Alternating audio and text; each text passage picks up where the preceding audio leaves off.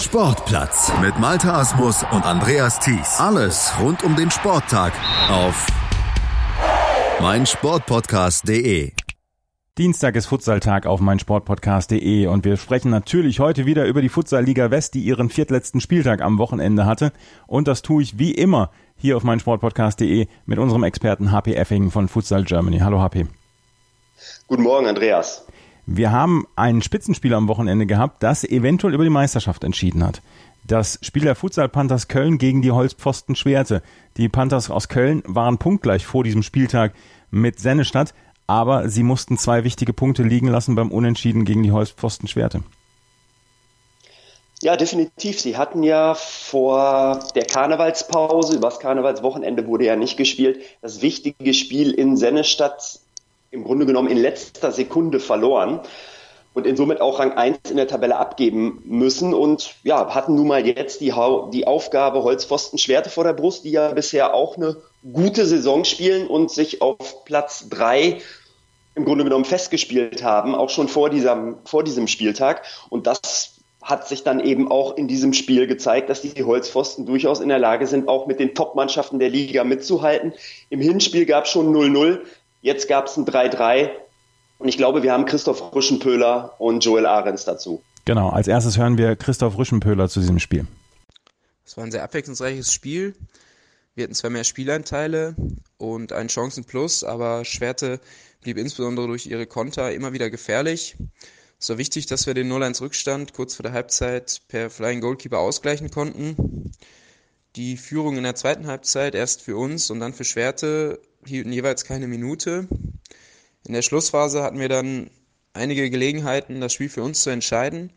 Aber in einer oder anderen Situation konnten wir uns auch bei Schreiber Fernandes bedanken, dass äh, er das Unentschieden letztendlich festgehalten hat. Und somit geht das Resultat alles in allem in Ordnung.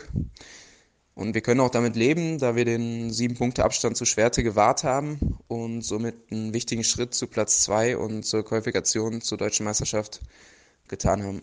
Und jetzt haben wir auch noch Joel Ahrens, den Trainer der Holzposten Schwerte. Der hat auch sein Statement zu diesem Spiel abgegeben. Es war insgesamt ein sehr intensives Spiel. Wir haben uns im Vorfeld natürlich auch die, die Hoffnung gemacht, dass wir Köln ein wenig ärgern konnten und wollten denen natürlich auch den Matchball äh, versauen. Das haben wir dann letzten Endes auch geschafft. Wir sind gut in die ersten zehn Minuten gestartet. Wir haben auch genau diese defensive Emsigkeit, die wir im Hinspiel auch umsetzen konnten, wieder umsetzen wollen und auch wieder umsetzen können. Wir haben es leider nur nicht geschafft, dann unsere Konter vernünftig zu Ende zu spielen. Aber dennoch konnten wir dann das 1-0 erzielen. Vielleicht zu einem Zeitpunkt, wo das Spiel dann auch schon so ein bisschen mehr in die in die Gleichberechtigung ging. Also Köln wurde dann auch immer stärker, wir dann auch demzufolge etwas äh, unaufmerksamer. Und ja, Köln hätte dann auch gut ein, das ein oder andere Tor schon erzielen können. Also sie hatten schon sehr viele hundertprozentige Chancen dann auch, konnten aber dann auch den letzten äh, finalen äh, Torschuss beziehungsweise dann auch den, den, ähm, den Ball am zweiten Pfosten irgendwie nicht platziert über die, über die Linie drücken. Also der finale Pass ist dann doch schon das ein oder andere Mal auch angekommen. Gut, es blieb in der, in der zweiten Halbzeit genauso intensiv. Also ich glaube, insgesamt ähm, haben wir fast beide, also sowohl Köln als auch wir, die vier Foulspiele dann äh, voll gemacht in, den ersten, in der ersten Halbzeit und auch in der zweiten Halbzeit. Und das hat man in der zweiten Halbzeit nochmal besonders gesehen. Da war, war wirklich intensiv intensives Feuer drin und war für den Zuschauer auch wirklich ein attraktives Spiel. Also war in, in keiner, keiner Art und Weise unfair. Auch die Schiedsrichter, muss man sagen, haben an einem Tag wirklich eine gute Leistung auch gebracht, waren sehr, sehr sensibel, also hatten ein gutes, gutes Fingerspitzengefühl dann auch in den einzelnen Situationen. Und ich denke auch, dass Köln das so unterschreiben kann, dass es noch im Rahmen war, was Fairness anging. Und ja, gut, dann fallen natürlich auch wieder äh, mehr Tore in der zweiten Halbzeit, weil dann auch die Kräfte irgendwann nachlassen bei beiden und dann natürlich auch mehr Fehler passieren. Ja, und ja, jetzt weiß ich nicht so genau, wie man es sehen soll. Also wir sind schon eigentlich zufrieden mit dem 3-3.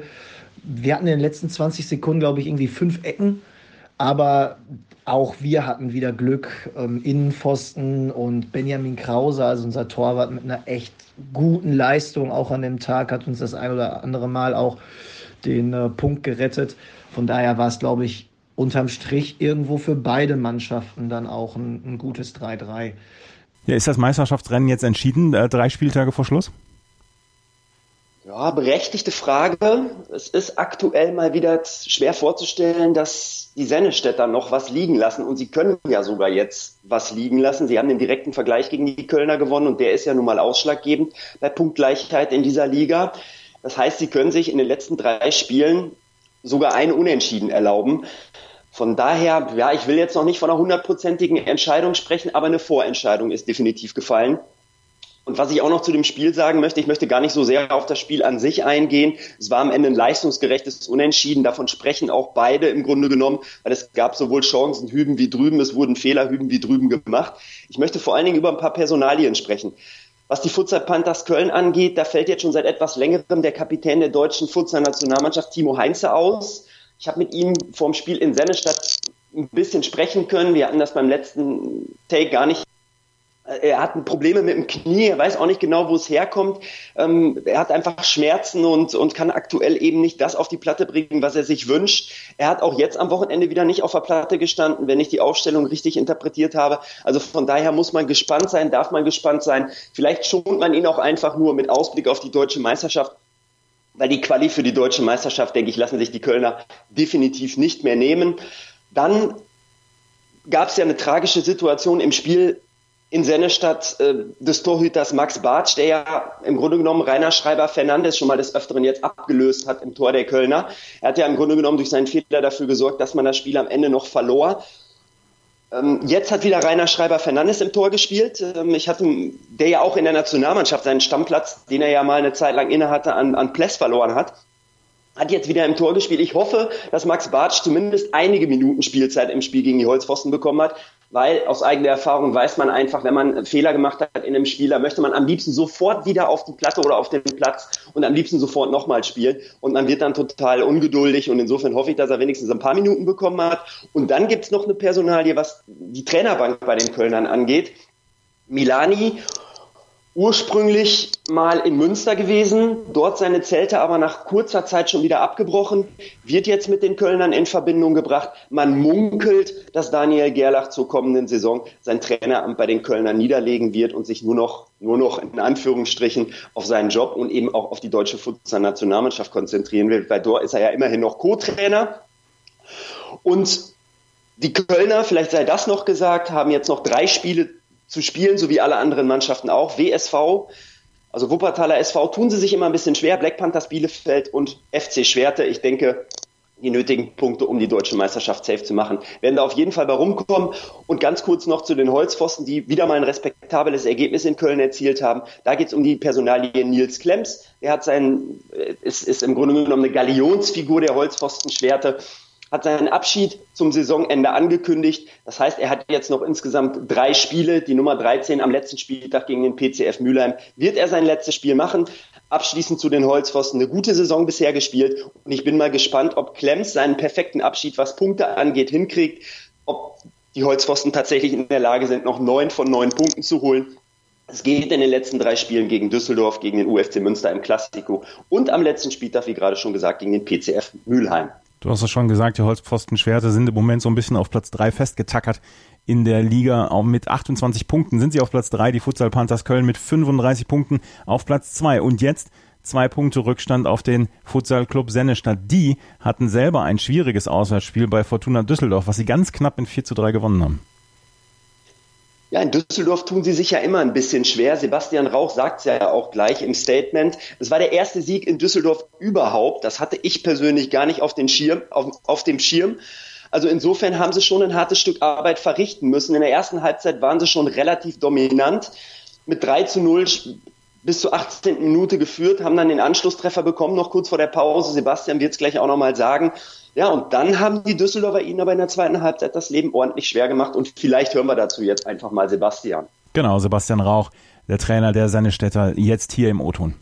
Hi zusammen. Ja, also wir freuen uns ja, doch, wirklich sehr über den Erfolg in Düsseldorf. Ähm, das hat mehrere Gründe, ähm, aber insgesamt war das eine durchaus ansprechende Leistung. In der ersten Halbzeit vor allem, da dürfen wir auch deutlich höher führen und in der letzten Minute das, den Anschlusstreffer zum 1 zu 3, ähm, den hauen wir uns einfach selbst rein. Also das darf also da können wir auf jeden Fall noch draus lernen. Und ja, in der zweiten Halbzeit, ähm, ja, ein bisschen unnötig, lassen wir da Düsseldorf rankommen. Aber die Analyse betreiben wir unter der Woche beim Training. Ähm, jetzt für mich erstmal sehr wichtig, ähm, dieser Sieg hat einen gewissen historischen Wert für uns. Ähm, damit haben wir unseren ersten Sieg überhaupt in Düsseldorf feiern können und damit den letzten schwarzen Fleck auf unserer Lieges Siegeslandkarte in der Fußballliga West beseitigt. Ja, und hinzukommt, freuen wir uns natürlich super darüber, ähm, dass wir uns mit dem Sieg nun vorzeitig für die Endrunde der deutschen Futsalmeisterschaft qualifizieren konnten und somit auch unser erstes formales Etappenziel in dieser Saison erreicht haben. Ja, und diesen Rückenwind, den wollen wir jetzt nutzen und werden nun vollen Fokus auf die nächste Aufgabe zu Hause gegen Münster legen. Denn das nächste Ziel und ja, das nächste kleine Globalziel ist jetzt die Westdeutsche Meisterschaft einfahren und sich damit direkt für das Playoff-Viertelfinale der Deutschen Meisterschaft zu qualifizieren. Ja, knappes Spiel, du hast es gesagt. Die, ähm, ähm, die Sennestädter tun sich schwer, aber jetzt im Nachhinein können wir sagen oder können wir vermelden, dieser Sieg war extrem wichtig für die Sennestädter, um dann jetzt die eventuell die Meisterschaft unter Dach und Fach zu bringen. Ja, das Momentum liegt ganz klar jetzt auch beim, beim Matthias Claudius Haus Futsal Club Bielefeld Sennestadt e.V., um ihn wirklich mal komplett äh, zu benennen. Das Einzige, was den Jungs vielleicht jetzt noch ab und an mal in die Quere kommen kann, weil sie sind schon sehr, sehr gut. Sie haben eine sehr hohe individuelle Qualität in der Mannschaft. Ist vielleicht so ein bisschen eine, eine Spielarroganz. Wenn es also wirklich läuft, man führt und dann spielt man mal ein bisschen hinten mit Hacke, Spitze 1, 2, 3, so sagt man das ja mal ganz gerne. Ähm, das könnte vielleicht nochmal ein Problemchen werden, aber ich glaube maximal ein Problemchen, weil dazu ist die Qualität einfach zu groß und dazu gibt es auch genügend Spieler in der Mannschaft äh, und auch eben den Trainer mit Sebastian, der, der dafür sorgt, dass das eben keine extremen Auswüchse annimmt. Wie ich gerade schon sagte, ein Unentschieden können sie sich jetzt erlauben. Es war der erste Pflichtsieg von vier Pflichtsiegen, die sie meiner Meinung nach zumindest vor diesem Spieltag einfahren mussten, um die Meisterschaft dann klar zu machen. Jetzt reichen tatsächlich noch zwei Siege und ein Unentschieden. Sie sind halt nach dem Sieg gegen Köln, den sie wirklich in letzter Sekunde eingefahren haben, nach einer schlechten Phase zu Beginn des Jahres, haben sich wieder sehr gut stabilisiert und sind tatsächlich auf dem Weg zu ihrer zweiten westdeutschen Meisterschaft. Die Qualifikation für die deutsche Futsalmeisterschaft, so sagt ja auch Sebastian, haben sie schon eingetütet, da kann nichts mehr passieren. Warum? Weil sie insgesamt, ähm, ich glaube, neun Punkte Vorsprung haben jetzt vor den Holzpfosten aus Schwerte, wenn ich das genau. richtig gezählt mhm. habe. Sie haben aber den direkten Vergleich gegen die Holzpfosten gewonnen. Insofern können sie ruhig alle letzten drei Spiele verlieren. Sie, sie werden nicht mehr äh, auf Platz drei zurückfallen, weil sie eben den, den, direkten Vergleich gewonnen haben. Ja, und für die Düsseldorfer, sie haben ein ordentliches Spiel abgeliefert gegen den MCH mit 23 Punkten aktuell auf Platz 4. Es war sicherlich nochmal ein Impuls, der für die Düsseldorfer nach so einem guten Spiel, sie haben sehr gut mitgehalten gegen den MCH, haben zwar am Ende mit 3 zu 4 verloren. Am Ende des Tages sollten sie aber jetzt einfach zusehen, dass sie im nächsten Heimspiel gegen die Holzpfosten aus Schwerte, da haben sie auswärts übrigens gewonnen, das Spiel habe ich damals auch gesehen, letzte Zweifel am Klassenerhalt beseitigen. Sie haben sieben Punkte Vorsprung auf den UFC Münster. Es sind noch neun Punkte zu vergeben. Also theoretisch könnte man noch also hinter die Münsteraner zurückfallen. Und sie haben sechs Punkte Vorsprung auf den PCF Mülheim. Da haben sie allerdings den direkten Vergleich verloren. Also insofern sollten sie nicht darauf schauen, dass der UFC vielleicht am kommenden Wochenende beim MCH verliert, weil spätestens dann ist der Klassenerhalt, egal was die Düsseldorfer machen, auch fix. Sie sollten einfach gucken, dass sie das Spiel gegen die Holzpfosten gewinnen und es aus eigener Kraft safe machen. Ja, damit haben wir die ersten vier Teams hier in der Futsal Liga West schon besprochen. Allerdings gab es auch im Abstiegskampf einige sehr interessante Ergebnisse, unter anderem einen ganz wichtigen Sieg der Bonner Futsal Lions gegen die Black Panthers Bielefeld mit 4 zu 1 und die Bonner haben damit dann nochmal so richtig Schwung ins Abstiegsrennen gebracht, oder? Ja, das sagst du gut äh, und genau richtig. Die Bonner sind neben dem MCH eine der formstärksten Mannschaften aktuell in der Liga. Das war jetzt der dritte Sieg in Folge. Und, und Miguel Oliveira hat uns dazu auch seinen O-Ton geschickt. Da hören wir jetzt mal rein. Es war ein sehr ungewöhnliches Spiel. Black Panthers kam mit einem improvisierten Kader nach Bonn, wo nur zwei, drei von dem Stammkader dabei waren. Und ähm, ja, wir mussten so, die würden sich was ausdenken. Äh, wenn man nur alt, nur ein Auswechselspieler hat, muss man äh, was ändern. Die äh, das Problematik kennen wir auch sehr gut, weil wir auch die letzten zwei Runden so mit einem sehr knappen Kader gespielt haben. Äh, immer noch, was Black Panthers gemacht hat, so war äh, Flying Keeper, knapp die 40 Minuten lang. Einfach versucht, das Tempo runterzukriegen, einfach versuchen, so wenig Tore wie möglich zu bekommen. Dafür hatten die auch einen äh, sehr guten Torwart da, so der hat so 20 Paraden gehabt, so geschätzt, so, die äh, das Ergebnis so knapp gehalten haben. Ein paar Pfostenschüsse für beide Seiten auch. Also, aber insgesamt war das ein, nicht so schönes Spiel. Es gab auch ein, sehr wenig Fairplay, aber gut, da musste ich nicht äh, sehr viel in die Tiefe reingehen, weil wir wollen so mit aller Mannschaft eine gute Beziehung behalten. Und äh, sonst, äh, ich glaube, es ist gut zu erwähnen, dass in den letzten drei Runden wir haben insgesamt sechs Tore kassieren. Also ein Durchschnitt von zwei Tore pro Spiel ist nicht viel im Futsal und besonders bei uns, wo unser Durchschnitt knapp bei zehn Tore war. Da muss man sagen, hat sich was geändert. Und das nicht, weil wir defensiv spielen, sondern weil wir besser spielen. Wir sind eigentlich die ganze Zeit offensiv. Und gut, wir freuen uns auf die Fahrt nach Mülheim. Wir wissen, dass äh, es hängt nicht nur von uns ab, aber wenn alles richtig läuft, dann sind wir nächste Runde außerhalb der Abstiegszone. Und äh, die Jungs freuen sich, ich freue mich auch und äh, ich bin mal gespannt auf nächste Runde. Ja, die Futsal Lions mit dem dreien oder die Bonner Futsal Lions mit dem dritten Sieg hintereinander. Wow, da kommen, ähm, da kommt der PCH Mülheim, oder Entschuldigung, der PCF Mülheim und der UFC Münster kommen da arg ins Schwitzen im Moment. Ja, das ist, wenn man sich die Konstellation mal ansieht, am kommenden Wochenende spielen die Bonner beim PCF.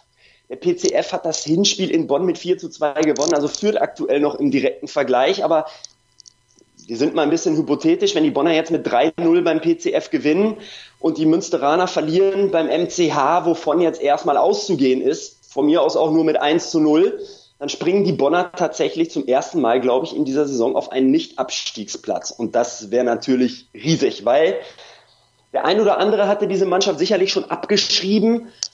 Sie haben auch, ja, ich sag mal, eine Zeit lang, was die Qualität angeht, nicht besonders gut performt, aber das war noch im letzten Jahr, das war noch zu Beginn der Hinrunde. Da haben sie es einfach nicht auf die Platte gekriegt. Dann haben sie ganz viele enge Spiele gehabt, die sie dann unglücklich noch unentschieden gespielt haben oder unglücklich verloren haben. Aber sie haben immer weiter Gas gegeben. Sie haben immer weit, immer wieder dran geglaubt. Und mittlerweile bringen sie die Qualität, die sie in der Truppe haben, eben auch auf die Platte, holen sich die entsprechenden Ergebnisse auch ab und stehen jetzt verdient auch mit dem Anschluss zum Nicht-Abstiegsplatz eben in der Tabelle da in der Futsalliga West. Und trotz allem zählen weiterhin also ich, mir kam in den Sinn, nur die Siege zählen in Anlehnung an nur die Liebe zählt. Also in diesem Fall zählen weiterhin nur Siege für die Bonner. Sie müssen weiter Gas geben. Sie müssen jetzt beim PCF Mülheim gewinnen. Alles andere zählt nicht. Aber trotzdem habe ich großen Respekt vor dieser Aufholjagd.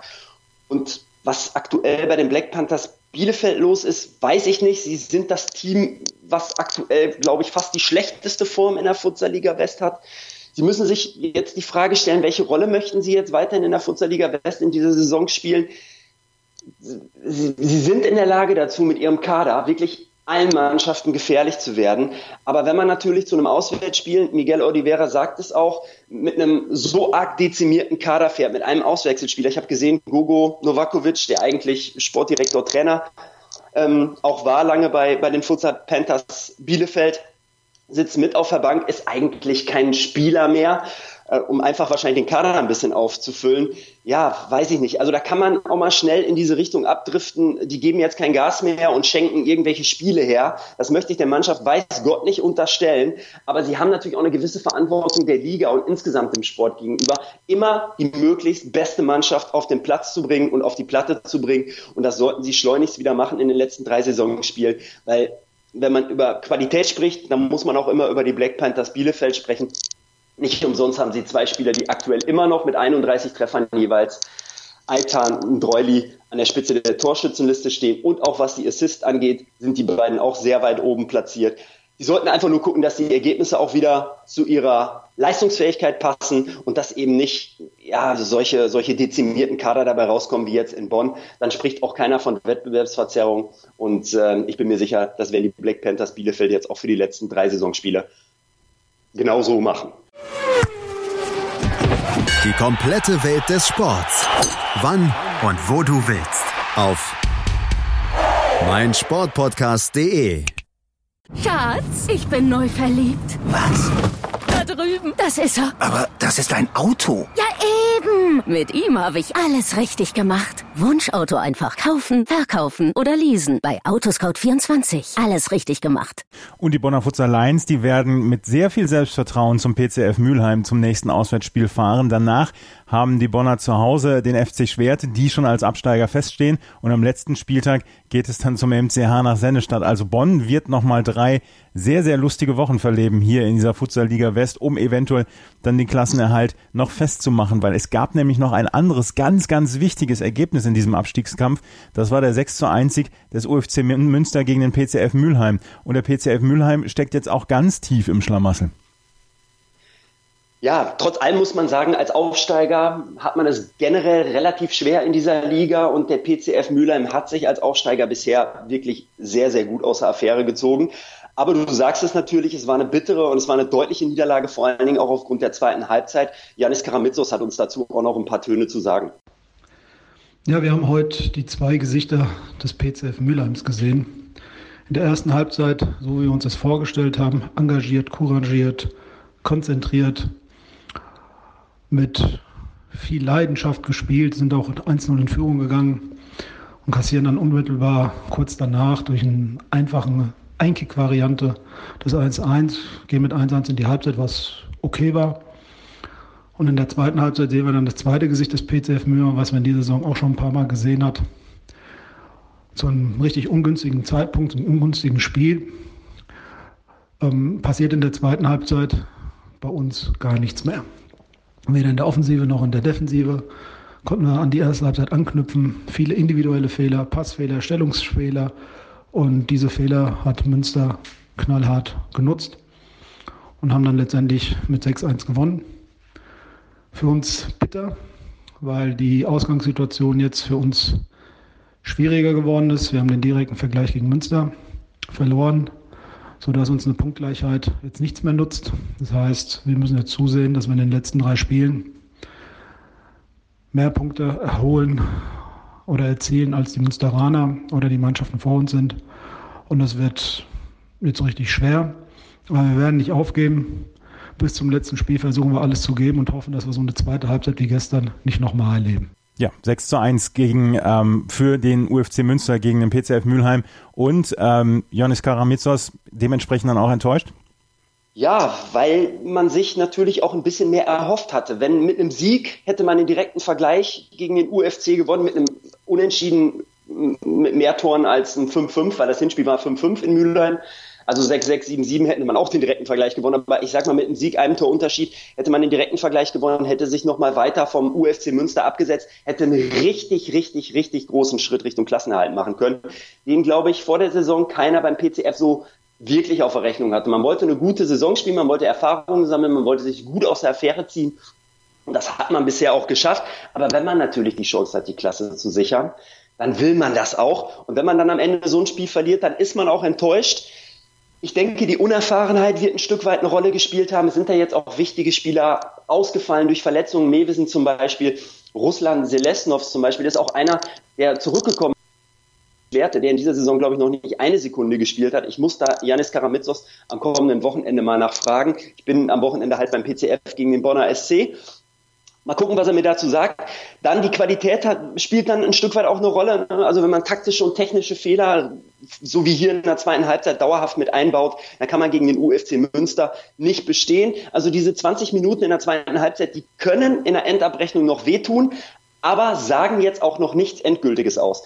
Die Mülheimer spielen jetzt gegen den Bonner SC mit einem Sieg und einer Niederlage der Münsteraner in Schwerte. Sieht die Welt schon wieder ganz anders aus. Dann geht's zum MCH oder nee, gar nicht. Dann haben sie den MCH zu Hause. Gut, die Punkte kalkulieren wir mal aus. Und dann am letzten Spieltag müssen sie nach Schwerte Abschiedsspiel für Nils Klemms. Wird auch nicht so ganz leicht, weil ich glaube, Nils Klemms möchte sich nicht und der, die Holzpfosten auch nicht in der Niederlage aus der Saison respektive aus seiner Karriere verabschieden. Aber wir sind zu weit in der Zukunft, bleiben wir in der Gegenwart. Die Münsteraner haben mich tatsächlich überrascht, weil sie waren auch eine sehr formschwache Mannschaft in den letzten Wochen. Für mich ein bisschen unerwartet, dass der Sieg in dieser Höhe so zustande kommt. Vielleicht auch ein bisschen daran festzumachen, dass man mit Wendelin Kemper, der ja eigentlich ausgestempelt hatte zur letzten Saison, zwischendurch bei den Holzpfosten Schwerte wieder als Trainer aktiv war in dieser Saison für einige Spiele, jetzt wieder als Spieler beim UFC Münster auf der Platte stand und mit einem Tor zumindest ein Stück weit dazu beigetragen hat, dass dieser Sieg dann am Ende entstanden ist. Kemper traf zum 2 zu 1, also auch nicht so ein ganz unwichtiges Tor. Und dann hat Dos Santos auch auf der Platte gestanden. Dos Santos in dieser Saison auch noch nicht so viele Spiele gemacht. In diesem Spiel aber immerhin auch drei Treffer erzielt und sehr wesentlich dazu beigetragen, was Tore angeht um diesen Sieg dann fix zu machen und um den direkten Vergleich zu entscheiden. Die Münsteraner konnten sich sogar noch den Luxus erlauben, dass Thiemann einen 10 Meter verschossen hat.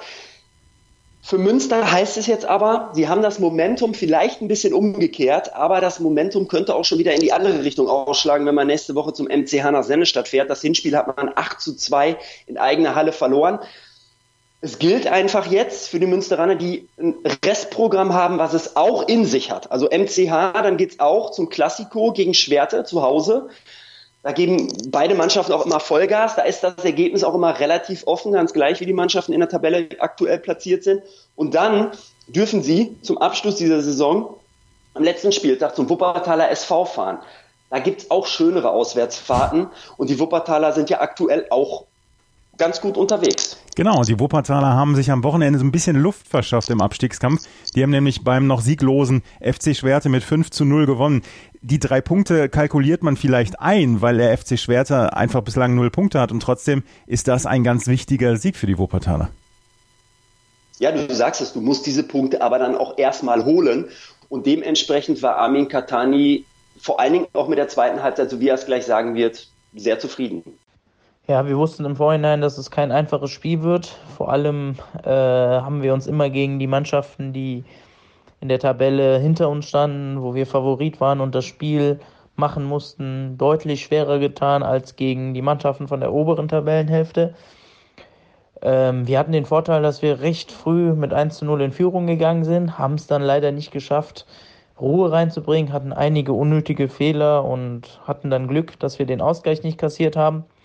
Kurz vor der Halbzeit machen wir das 2 zu 0 und gehen dann etwas beruhigter in die Halbzeitpause. In der Halbzeitpause habe ich dann angesprochen, dass wir einfach unsere Fehler abstellen müssen und ruhiger spielen müssen. Das haben wir dann auch in der zweiten Halbzeit getan, haben sehr souverän und sehr ruhig und konzentriert gespielt, haben unsere Torchancen genutzt ähm, und haben dann auch kaum was zugelassen. So war der Sieg dann am Ende auch in der Höhe verdient. Ich freue mich, es war unser erster Auswärtssieg in der Saison. Wir haben zum ersten Mal zu Null gespielt. Äh, es war der erste Sieg mit mehr als einem Torunterschied. Äh, nichtsdestotrotz kommen jetzt noch drei wichtige Spiele für uns, ähm, wo wir Gas geben müssen. Der Klasseninhalt ist leider noch nicht ganz fix und wir wissen, dass wir weiter punkten müssen. Nächste Woche gegen die Kölner. Einer meiner Lieblingsgegner immer und ich hoffe, dass wir da die Kölner etwas ärgern können. Ja, sehr zufrieden, Armin Katani, mit dem Sieg. Die Wuppertaler jetzt mit 22 Punkten, 5 Punkte vor dem PCF Mülheim, die im Moment auf dem ersten Abstiegsplatz stehen. Gesichert ist da noch nichts und trotzdem, wie gesagt, diese fünf Punkte jetzt erstmal ein ganz kleines bisschen Luft zum Atmen für die Wuppertaler.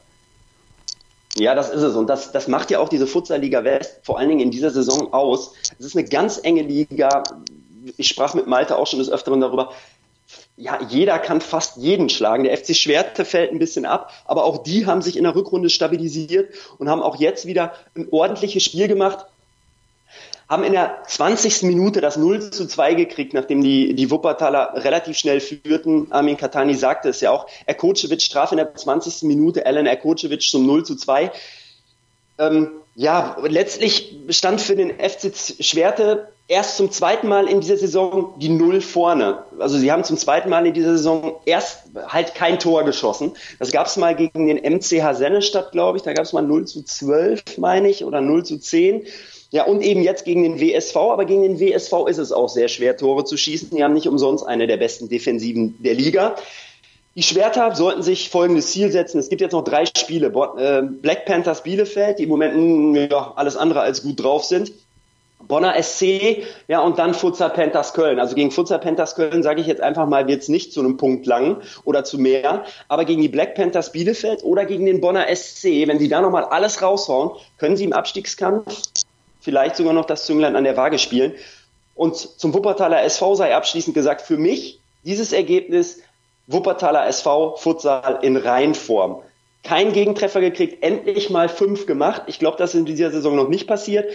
Amin Katanisch sagte es, der erste Auswärtssieg überhaupt. Die Auswärtsbilanz der Wuppertaler ist schon relativ desaströs, das muss man klar sagen. Dieser Sieg wertet das Ganze ein bisschen auf. Ich denke, sie werden noch einen Dreier brauchen, um die Klasse fix zu machen, aber sie haben es in der eigenen Hand. Das ist immer sehr angenehm. Und jetzt geht's, und darauf freut sich die Mannschaft sicherlich, gegen die Futsal Panthers Köln. Und das wird bestimmt kein ja, entspanntes Spiel für die Futsal Panthers Köln. Die Futsal Panthers Köln stehen auf Platz zwei hinter Sennestadt. Die beiden Mannschaften machen die Meisterschaftstitel unter sich aus. Holzpfosten Schwerte äh, sitzen zwischen allen Stühlen und ab Düsseldorf geht es mit dem Abstiegskampf los bis, bis zu den Bonner Futsal Lions. Die FC Schwerte ist schon abgestiegen. Es gibt also sehr, sehr viel Spannung in dieser Liga und ja, das Spiel, auf das vielleicht dann alle gucken, die sich für diese Liga interessieren, ist nächste Woche das Spiel des PCF Mülheim gegen die Bonner Futsal Lions, oder? Ja, absolut. Also mehr Abstiegskampf geht, geht aktuell nicht. Für beide Mannschaften geht es um alles. Für beide Mannschaften ist ein Sieg extrem wichtig. Ich glaube, Münster wird sich sehr freuen, wenn dann unentschieden mal rauskommt. Aber das ist im Futsal natürlich schwierig zu spielen, auch wenn es natürlich passiert. Ich selber bin in der Halle und ich freue mich auf jeden Fall sehr auf dieses Spiel. Vor allen Dingen, ich freue mich darauf, die Bonner auch zum ersten Mal zu sehen in dieser Saison. Das ist mir bisher noch nicht gelungen ähm, weil die Mannschaft ist aktuell so gut unterwegs und der PCF ist vor allen Dingen auch zu Hause, aber auch auswärts immer in der Lage, den Schalter wieder umzulegen. Janis Karamitsos hat es ja vorhin auch gesagt. Es gibt zwei Gesichter der Mannschaft und ich bin ziemlich sicher, dass sie in, am kommenden Samstag wieder ihr, ihr anderes Gesicht, also Januskopf sagt man ja, glaube ich, ne? ihr positives Gesicht des Januskopfes zeigen. Wir werden es sehen und wir werden es natürlich dann auch besprechen nächste Woche hier bei meinsportpodcast.de. Dienstag ist Futsaltag auf meinsportpodcast.de hier im Sportplatz. Das war Hans-Peter Effing mit seiner Zusammenfassung des letzten Spieltages der Futsalliga West. Ähm, Sennestadt ist vielleicht schon Meister und im Abstiegskampf ist eine ganze Menge Zunder drin. Danke, HP. Ich danke dir. Bully Special. Zwei Stunden, neun Partien, 18 Teams. Kevin Scheuren macht euch heiß auf die Bundesliga. Taktik, Tipps und Tore. Das Duell der Experten im Bully Special. Die Vorschau auf den Spieltag auf meinsportpodcast.de. Schatz, ich bin neu verliebt. Was? Drüben. Das ist er. Aber das ist ein Auto. Ja, eben. Mit ihm habe ich alles richtig gemacht. Wunschauto einfach kaufen, verkaufen oder leasen. Bei Autoscout24. Alles richtig gemacht.